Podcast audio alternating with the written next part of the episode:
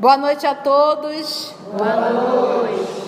Hoje, 13 de março de 2020, nós estamos reunidos para estudarmos a obra 50 anos depois. E nós estamos no capítulo 2, intitulado Um Anjo e um Filósofo. Está aqui junto trabalhando, estamos nós, a nossa querida Aramita, a nossa querida Carla, o nosso querido professor Valdeir. Vamos, a Mita vai fazer uma rápida recapitulação e vamos dar continuidade ao diálogo entre a menina Célia e o avô Quinéio Lúcio. Então, continuamos no ano de 132 depois de Cristo, onde Célia e a família vieram da Idumeia e a Célia, nesse período que eles passaram fora de Roma, se tornou cristã. E o pai pede para o Euvídio Lúcio, o pai de Célia, pede para o seu pai, Quinéio Lúcio, que é um, uma alma nobre, um grande educador, para que converse com ela e demova dessa, dessas ideias insanas que ela tem. E eles estão nessa conversa e o, vô, e o avô está ficando surpreendido com a maturidade e as opiniões sensatas e lógicas dela, e ela está contando as agruras dela, o, o apaixonamento pelo escravo. Estamos nessa parte. Muito bem, querida. Então, recordando os nossos personagens, nós estamos Célia, menina Célia, filha de Elvídio, neta de Quinéio Lúcio. Então, um assunto entre avô e neta. E esse diálogo está acontecendo a pedido do pai Elvídio sabendo que a filha estava um pouco deslumbrada com essa bruxaria dos cristãos. Né? Então, nós já rogamos que o nosso Senhor Jesus e que os nossos amigos espirituais possam nos conduzir mais uma vez. Vamos lá então? O último foi: o sofrimento, porém, prosseguia a jovem, enxugando as lágrimas de suas reminiscências. Era dilacerante para a minha alma. Reconhecendo a situação penosa daquele que polarizava todas as minhas esperanças, cheguei a maldizer sinceramente da minha posição de afortunada. Que me valiam os mimos da família e as prerrogativas do nome que me felicitava, se a alma gêmea do meu destino estava encarcerada em pavorosa noite de sofrimento? Porque lembra que ele foi denunciado pelo Pausânias. Lembra disso? Então logo ele está preso. E ela, tadinha, sofrendo muito com a prisão dele, né? E já tinha sido açoitado. Foi, foi açoitado. Ele, na verdade, já está livre, né? Ele ficou preso um tempo e já está livre, mas tendo que ficar bem distante dela.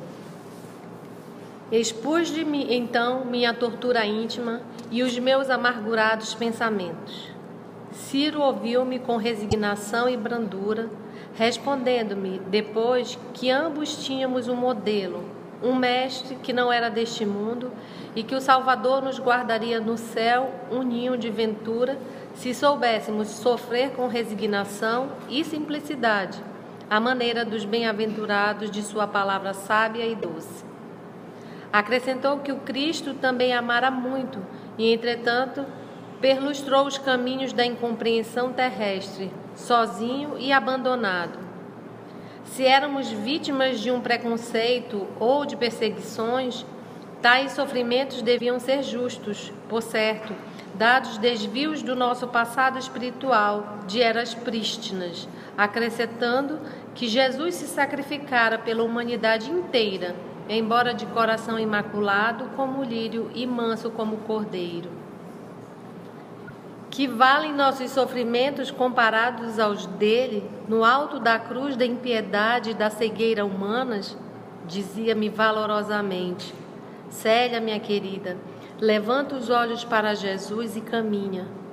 Quem melhor que nós poderá compreender esse doce mistério do amor pelo sacrifício? Porque o que, que acontece? Ela está contando para o vô esse encontro que ela teve com o Ciro. O Ciro então ela está contando detalhadamente. Eu acho que o próprio avô está assim meio espantado, disse, poxa, eu acho que o Ciro é um cara legal, né? Porque ele está conduzindo a série, ela a todo momento indo contra, revoltada, por que, que isso estava acontecendo? E ele sempre ali dizendo que ela deve se submeter, citou o nosso Senhor Jesus. Imagina, gente, nós estamos aqui vivendo ainda o ar doce do Galileu. Em que ano nós estamos aqui? 132. 132. 100 anos aproximadamente atrás. Bora lá.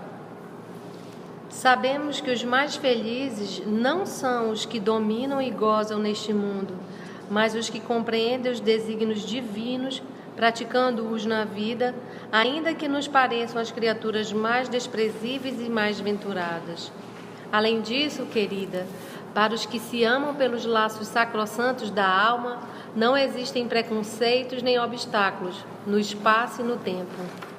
Amar-nos-emos assim constantemente, esperando a luz do reino do Senhor.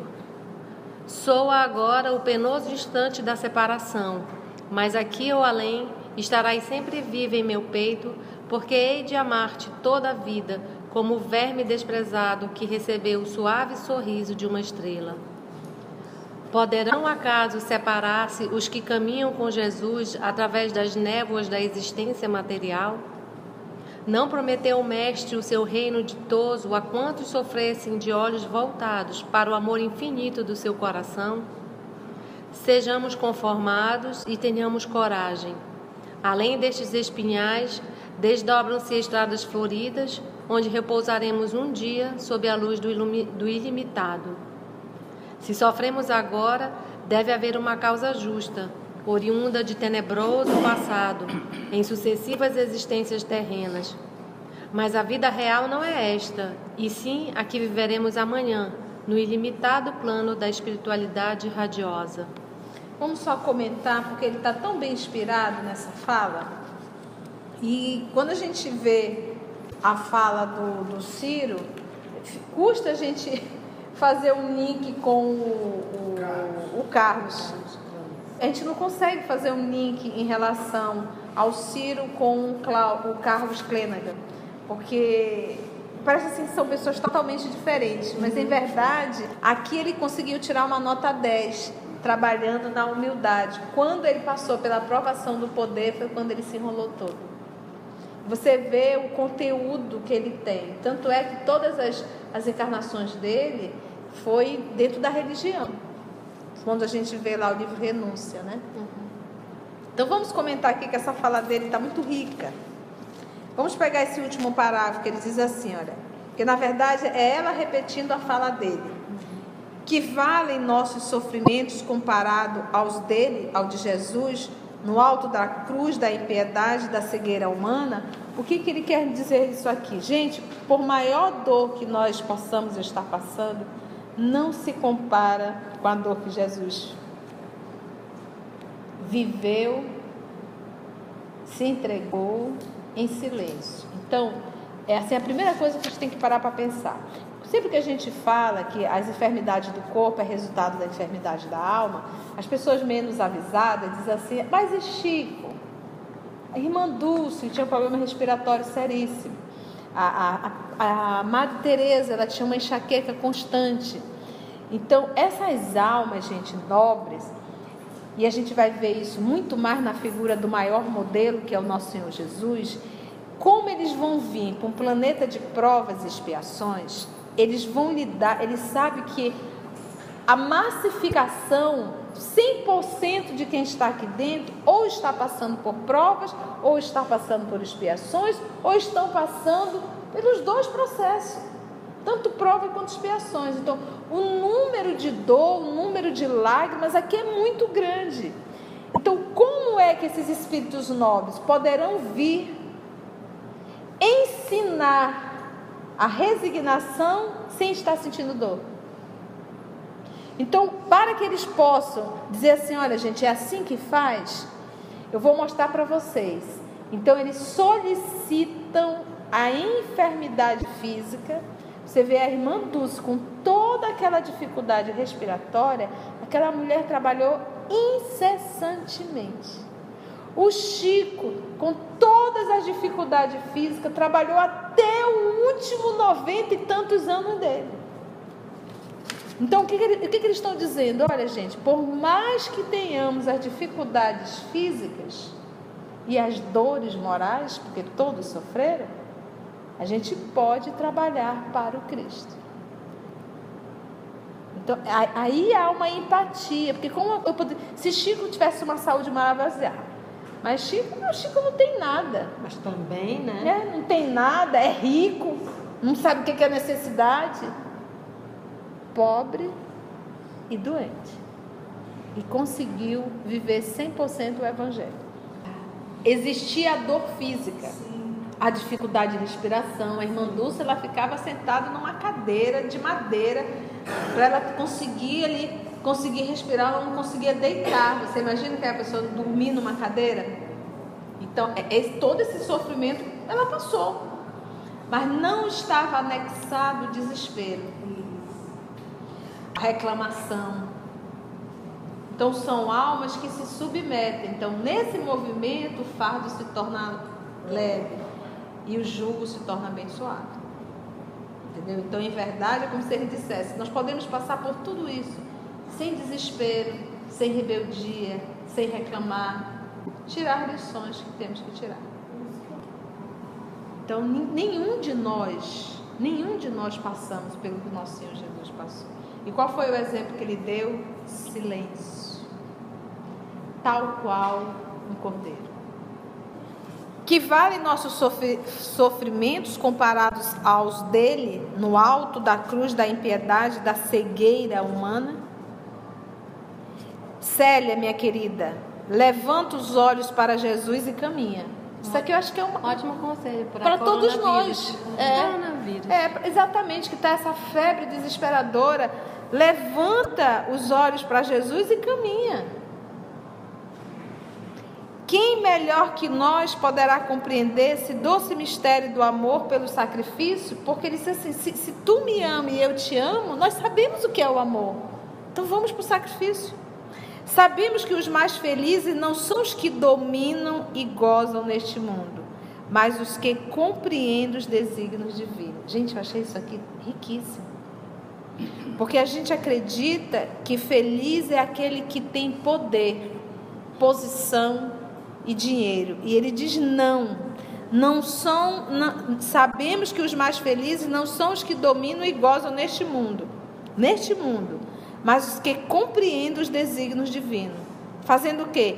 Praticando-os na vida, ainda que nos pareçam as criaturas mais desprezíveis e mais desventuradas. Ainda que pareça. Ainda que pareça. Lembra sempre do nosso Senhor Jesus quando ele diz assim: é mais fácil um camelo passar por um fundo, um buraco de uma agulha, do que um rico, um poderoso adentrar no reino de Deus. Porque é aquele movimento da idolatria do poder. Ele diz assim: além disso, querida, para os que se amam pelos laços sacrossantos da alma, não existem preconceitos nem obstáculos no espaço e no tempo. Aqui na terra tem. Amar-nos-emos assim constantemente, esperando a luz do reino do Senhor. Que isso aqui, gente, às vezes acontece de você encontrar alguém muito querido da tua alma, mas já está casado. Ou você está casado. É a alma da tua alma mas essa é a prova. A prova não é você olhar e dizer, larga tudo e vem viver comigo. Tem até uma música, né? Não, a prova é, continua lá e o nosso amor continuará. Porque se você largar a família para estar comigo, para estar comigo, aí nós estaremos nos separando por milênios em troca desses 30, 40 anos aqui de vivência. Essa é a prova, essa é a experiência. E aqui eles estão vendo, não é para agora. Então, se você abandonar seu pai, fugir, se eu der de doido aqui, fugir contigo, porque ele poderia fazer esse movimento, isso não vai resolver nada. Porque isso, isso aqui é a, a, aquilo que a gente costuma dizer assim: seja dócil a Deus, entenda o não da vida. Se fosse para estar junto, teria vindo tudo redondo. Se não veio, é porque não era para estar junto. Não nessa. E quantos estão juntos e não se amam? Porque o fato de estar junto não significa nada. O gostoso, às vezes, até está separado, mas estarem unidos pelo verdadeiro amor. E eu brinco, porque eu tenho aprendido nisso nesses 50 anos, quase 50, tá, tá chegando. Nesse, eu acho tão bonito 50 anos, é um nome tão redondo, 50. Qual a tua idade? 50 anos. Eu fiquei tão triste que agora que eu fiz 48, foi 48 ou 47? 48. 48, 48. Ainda vou fazer 49, ainda vou fazer, vai demorar. Ela precisa de duas memórias de Mas é aquele movimento, o que, que eu aprendi? Que a gente só casa com quem a gente precisa aprender a amar. O dedinho da gente é podre, a gente vai lá e tchan, tchan, tchan, tchan e traz. Que é aquele que eu, que eu já amo, que, já, que, que são almas que se completam, não há necessidade de viver juntinho. Porque já se amam, já aprenderam a lição. Normalmente um vai, outro fica, ou um vai para um estado, outro para o outro, um para um país, outro para o outro. Mas quando retornam depois da escola, depois do trabalho, que se encontram no mundo espiritual, é festa. E aí, amor, como é que foi lá? Ai, foi ótimo, tu conseguiu, consegui, que legal. E detalhe, no mundo espiritual, é, é, o tempo é maior, as emoções são maiores. Nós só, fomos, é, nós só estamos aqui na Terra passando um período, uma lição. Nós estamos fazendo uma viagem, estamos matriculados em determinadas matérias, em uma faculdade, mas nós não vivemos aqui eternamente. Aí a gente volta e reencontra com os nossos verdadeiros amores. Quantas encarnações programadas de solidão em que você olha para um lado, para sua família e fala. Tem ninguém que bata comigo. Você olha, vem para o fofo do lado e diz: Ô oh, meu pai, onde eu venho amarrar meu bode? Isso não é alma da minha alma. E você olha, ele dá ronca. Aí é para acabar, não é verdade? Uma coisa horrorosa. E aí você olha e diz, pelo amor de Deus, mas calma, é só por uma hora a gente retorna à pátria espiritual e aí a gente vai reencontrar os nossos verdadeiros familiares, as pessoas queridas do nosso coração. E é uma festa, é uma festa, é uma alegria muito grande.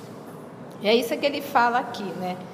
Então ele diz: Sou agora o penoso instante da separação, mas aqui o além estará sempre vivo em meu peito, porque hei de amar-te toda a vida como o verme desprezado que recebeu o suave sorriso de uma estrela. Hum, poderão acaso separar-se os que caminham com Jesus através das névoas da existência material? Não. Não prometeu o Mestre o seu reino ditoso a quantos sofressem de olhos voltados para o amor infinito no seu coração? E Jesus disse: a felicidade não é deste mundo, gente. Não busca aqui ainda não é aqui. E ele ainda diz mais: no mundo tereis aflições. Nunca Jesus disse que isso aqui era um paraíso. Toda a fala dele, ele está dizendo assim: olha, a faculdade não é fácil. As provas também não são. E o resultado das provas são dolorosos. Se você não tiver se esforçado para estudar e fazer a prova e tirar um 10. Então, nunca Jesus nos enganou. Então, se eu leio o Evangelho e eu me deparo lá, no mundo tereis aflições. A felicidade não é deste mundo. E aí ele ainda vem com a maior de todas. Todo aquele que quiser me seguir,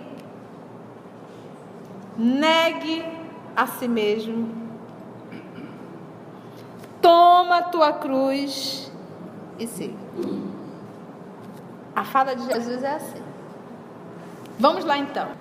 Enquanto as suas expressões consoladoras me retemperavam o ânimo combalido, via-lhe o rosto macerado e os cabelos empastados de copioso suor que me deixavam entrever um sofrimento físico martirizante e infinito. Porque ele, ele foi tá. açoitado, né? Ele está atado ao tronco. Ave Maria. Embora sua palidez extrema, Ciro me sorria e confortava.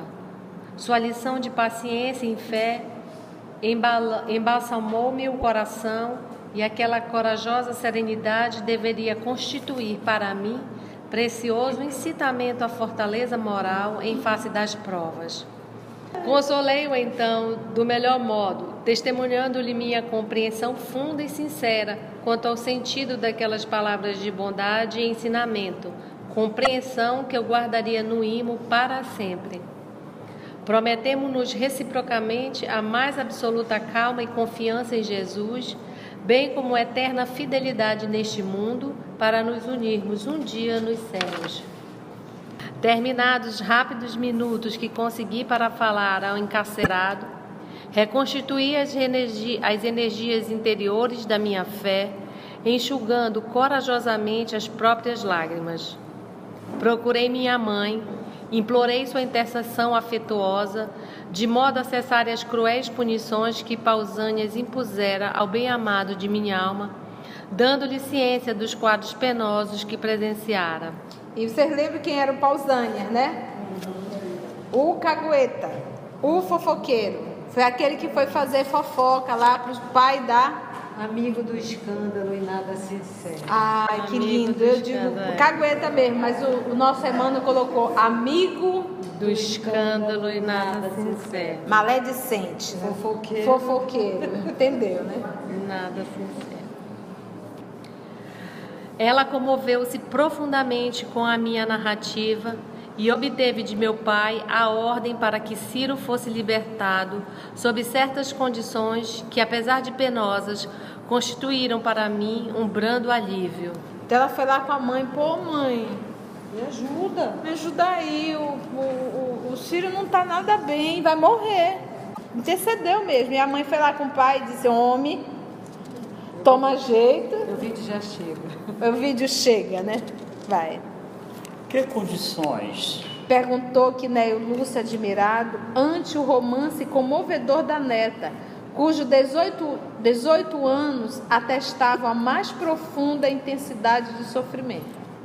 Meu pai acedeu, sob a condição de que não mais avistasse o jovem liberto para qualquer despedida, providenciando na mesma noite para que ele fosse escoltado por dois escravos de confiança até Cesareia em cujo porto deveria ser internado numa galera romana, Puxa. desterrado a critério dos que a comandavam.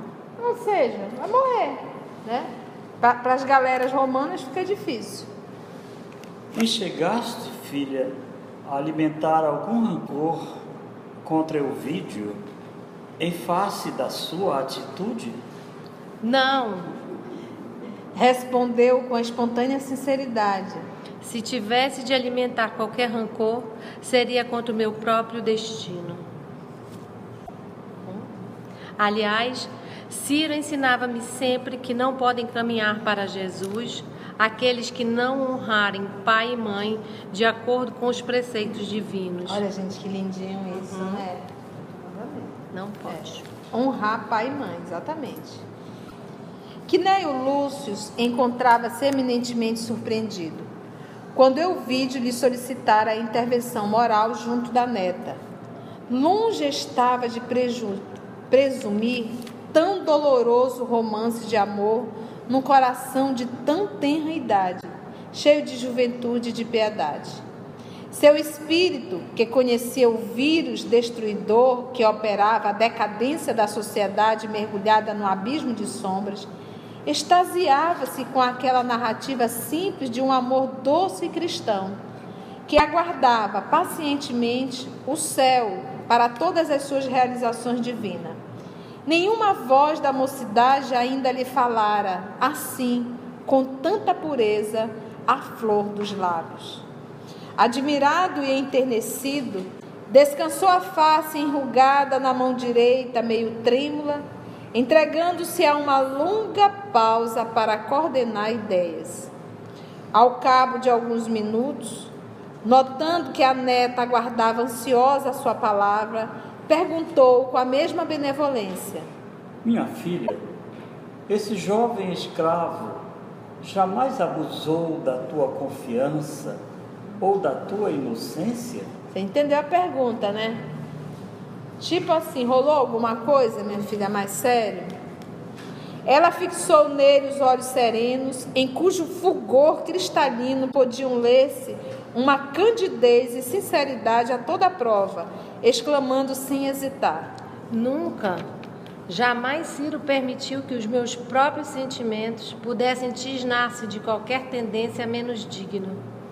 Para demonstrar-vos a elevação de seus pensamentos, quero contar-vos que um dia, quando conversávamos à sombra de uma velha oliveira, Notei que sua mão pousara levemente em meus cabelos, mas no mesmo instante, como se nossos corações se deixassem levar por outros impulsos, retirou-a, dizendo-me comovido: Célia, minha querida, perdoa-me.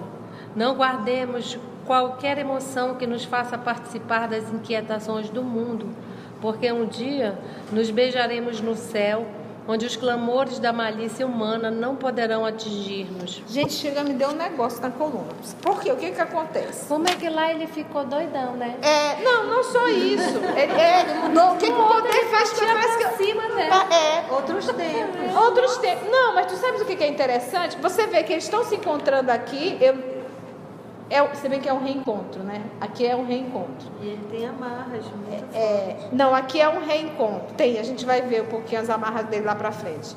Mas já é um reencontro. Mas a partir daqui, desse momento, ela não teve mais nenhum contato físico com ele. Não teve. Porque ela daqui ela vai e reencarna em, em, em Sírios. Passou um tempão lá. E aí decide voltar para ajudar o grupo, inclusive Cláudio, Carlos, que estava todo enrolado. E, e como é, Alcione, ela também não teve nenhum contato físico com ele.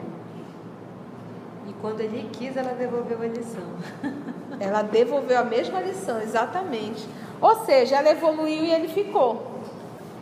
E nem o Lúcio contemplou de frente a neta, cuja sinceridade diamantina lhe irradiava dos olhos cândidos e valorosos, exclamando: Sim, filha, o homem a quem te consagras possui um coração generoso e diferente do que se poderia presumir no peito de um escravo, ao inspirar-te um amor tão distante das concepções da mocidade atual. E acentuando as palavras, como se quisesse imprimir-lhe nova, nova força, com vistas a si mesmo, continuou após ligeira pausa.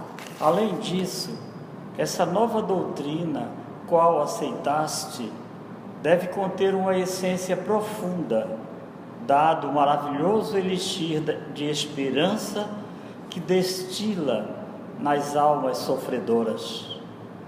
Acredito agora que o vídeo não sondou bastante o assunto para conhecer a questão nas suas facetas numerosas. É verdade, avô.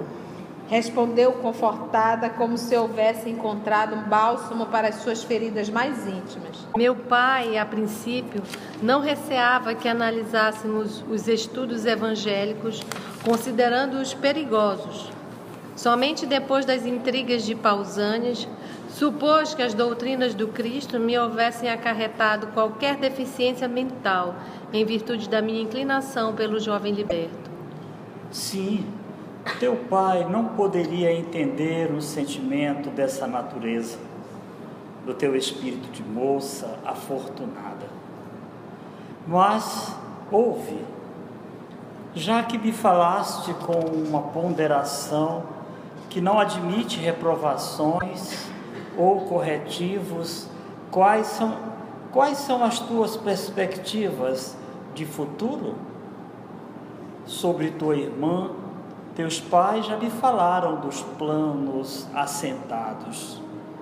Daqui a alguns meses, depois de completar sua educação na atualidade romana, Euvídia esposará Caio Fabrícios, cuja afeição a conduzirá a um dos postos de maior relevo social, de acordo com os nossos méritos familiares. Mas a teu respeito, perseverarás porventura nesses sentimentos? Meu avô, Respondeu com humildade. Caio Fabrícios, com os seus 35 anos maturados, cheios de delicadeza e generosidade, há de fazer a ventura de minha irmã, que bem o merece. Perante Deus, Euvídia fez jus às sagradas alegria das, alegrias da constituição de um lar e de uma família.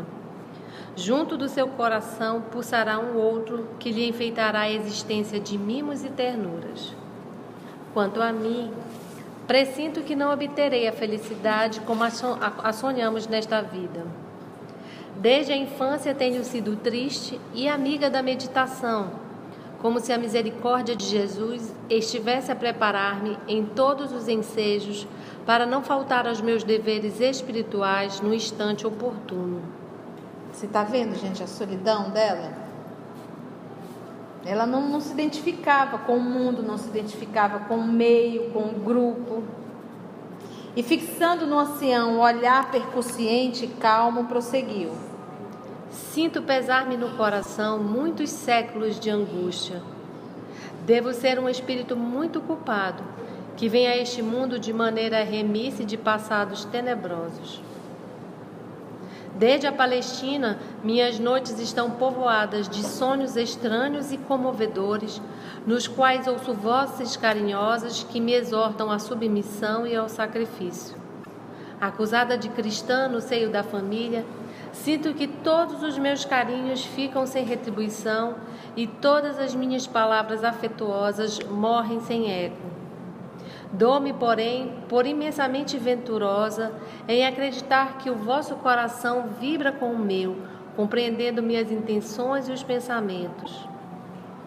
Como se vê melancolicamente o caminho de sombra do porvir, desdobrando ante seus olhos espirituais. Séria continua a falar para o coração enternecido do velho avô, que a idolatrava. Sim, nos meus sonhos proféticos tenho visto uma cruz a que me devo abraçar com resignação e humildade. Experimento no coração um peso enorme, avôzinho, por vezes inúmeras. Vislumbro à minha frente quadros penosos que devem estar ligados nas minhas existências pregressas. Presinto que nasci neste mundo para resgatar e redimir-me. Quando oro e medito, Chegam-me ao raciocínio as ponderações da alma ansiosa.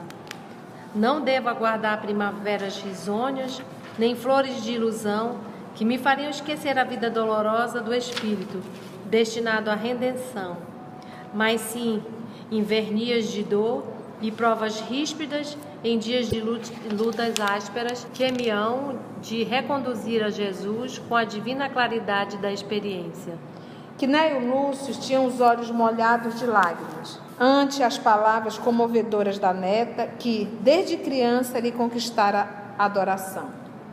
Filha, exclamou com bondade, não posso compreender tamanho desalento no coração da tua idade. O nome de nossa família não permitirá tal abandono de ti mesma. Entretanto, caravô, não desdenharei a realidade dolorosa do sacrifício, sabendo de antemão que a sua taça me está reservada. E nada esperas da terra no que se refere à possível felicidade neste mundo? A felicidade não pode estar onde a colocamos, com a nossa cegueira terrestre, mas no compreendermos a vontade divina, que saberá localizar a ventura para nós como e quando oportuna. Não temos uma só vida, teremos muitas. O segredo da alegria reside em nossa realização para Deus através do infinito. De etapa em etapa, de experiência em experiência, nossa alma caminhará para as glórias supremas da espiritualidade, como se fizéssemos a laboriosa ascensão de uma escada rude e longa. Amar-nos-emos sempre, meu avô, através dessas numerosas existências. Elas serão como anéis na cadeia de nossa união ditosa e indestrutível. Então, mais tarde, vereis que a vossa neta, dentro da sua realidade espiritual, se encontrará convosco, com a mesma compreensão e com o mesmo amor imperecível, na região da felicidade real que a morte nos descerrará com os seus sepulcros de cinzas dolorosas. Esse movimento dos cristãos que nós perdemos. Você vê a submissão deles a Deus e essa certeza de uma vida futura. Então eles não olhavam na horizontal, o olhar do cristão era sempre no vertical, porque ele tinha consciência que a felicidade não era daqui e que a felicidade ele não iria receber aqui. Então ele era capaz de sacrificar para a felicidade futura.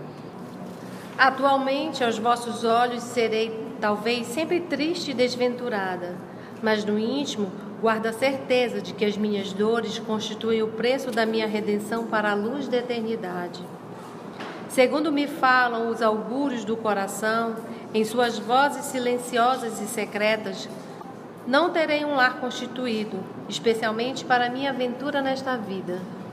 Viverei incompreendida, de coração dilacerado no caminho acerbo das lágrimas remissoras.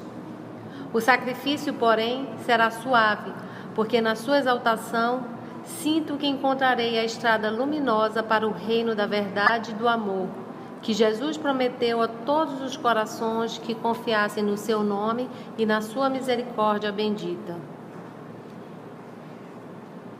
Segundo me falam os presságios do sentimento em suas vozes silenciosas e secretas, não terei um lar constituído, especialmente para a minha aventura nessa vida, nessa alegria. Viverei incompreendida, de coração dilacerado no caminho acervo das lágrimas. Ela tinha consciência que ia ser. Ela já tinha.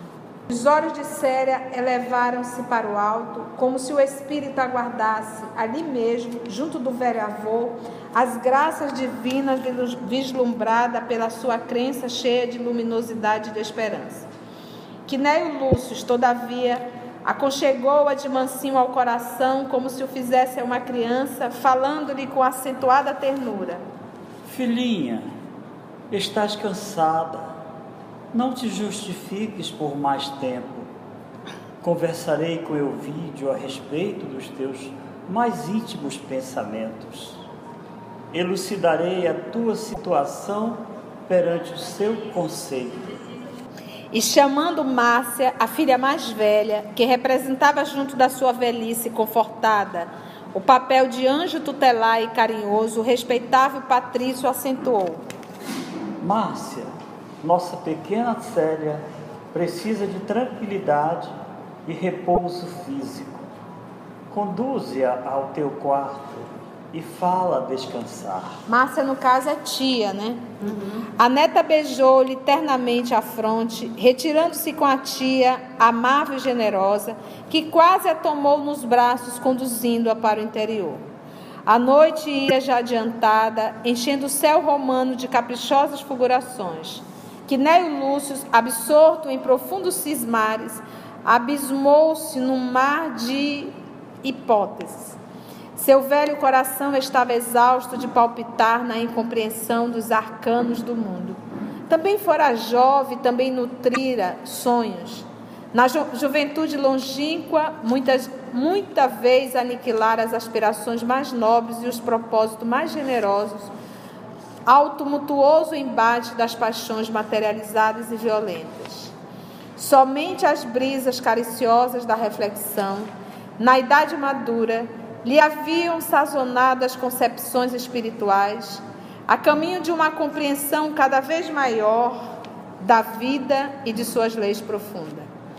Desde que se habituara a meditar sinceramente, assombravam-lhe o espírito os fantasmas de dor e os espantosos contrastes dos destinos humanos.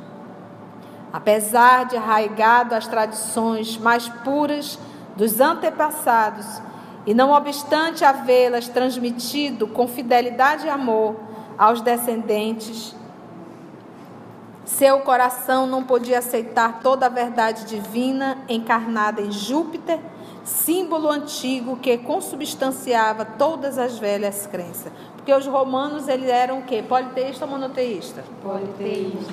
Desejoso de propiciar uma lição àquela criança, no seu cuidado educativo, fora o seu espírito que se abalara e comovera ante as novas concepções que lhe provinham dos lábios puros de um anjo.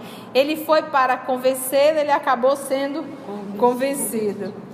Ele, que se habituara a investigar as causas profundas da dor e a sentir os padecimentos de quantos soluçavam no cativeiro, acabava de receber uma chave maravilhosa para solucionar os caprichosos enigmas do destino.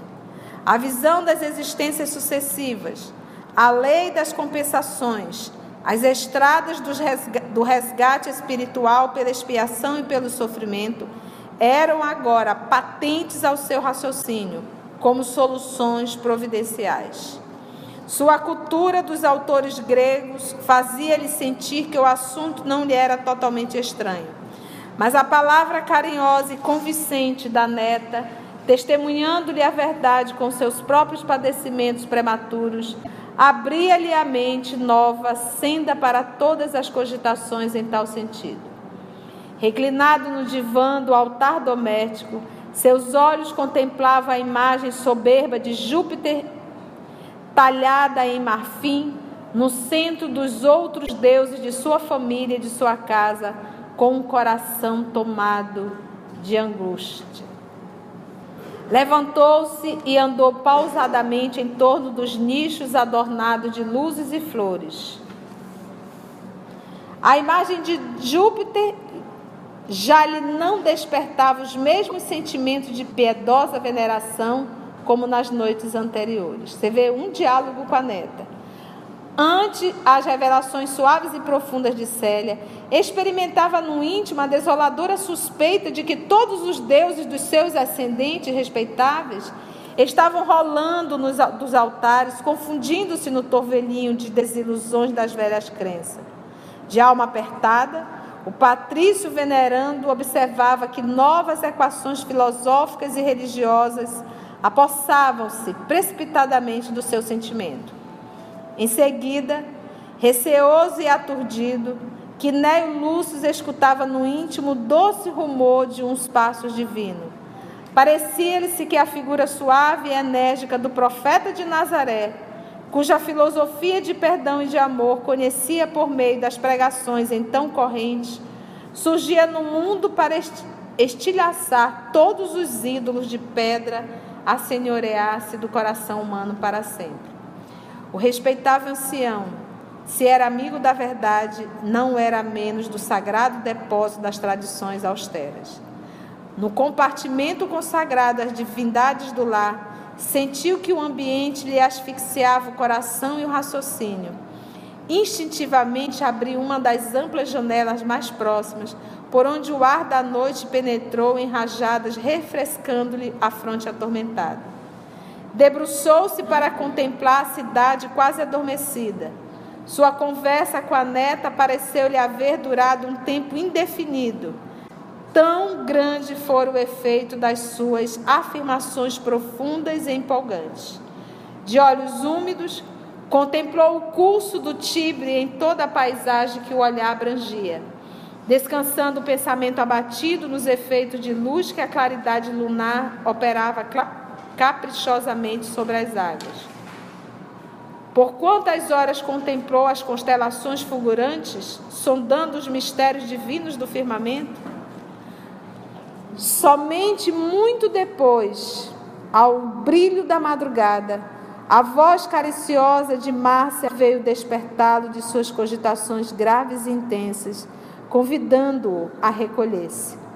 Quinéio Lúcio dirigiu-se então para o aposento de repouso a passos vagarosos, a fronte vincada de angústia, olhos fundos e tristes, como alguém que houvesse chorado amargamente. Eu acho muito legal esse movimento.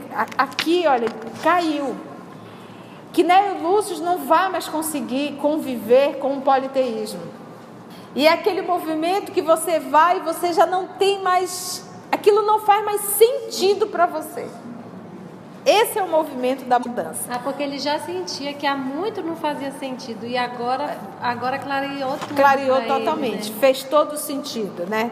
É igual quando você tem um encontro com a doutrina espírita a primeira vez que você começa. Eu me lembro que a primeira vez que eu li o livro dos espíritos, eu digo, meu Deus, meu Deus, quanta lógica. Né? Gente, acabou. Cenas do próximo capítulo. Então agora vamos adentrar no capítulo 3. Qual é o título? Sombras Os domésticos. Então você já, já viu aí a quem? A Téria. Vai começar a entrar em ação. Meu Deus, a Téria, olha aí a Téria. Vamos orar, meus irmãos. Muito obrigada pela presença de vocês. Agradecemos, Senhor da vida, por mais essa oportunidade de aqui nos reunirmos e ouvirmos essas palavras tão boas, tão claras, tão doces, que nesse momento de tanto tumulto, tanta angústia, tantos fake news, que nos acalmam o coração de saber que não somos desse mundo, que a felicidade não é daqui, que aqui estamos para o trabalho, para o resgate. Dá-nos a tua paz, ensina-nos a olhar para ti e caminhar, firmes na fé, com coragem e de bom ânimo, e que sejamos luz também em nossos lares, onde estivermos no trabalho, na caminhada do dia a dia mostrando que um pouco já aprendemos. Fica conosco, Jesus, hoje e sempre.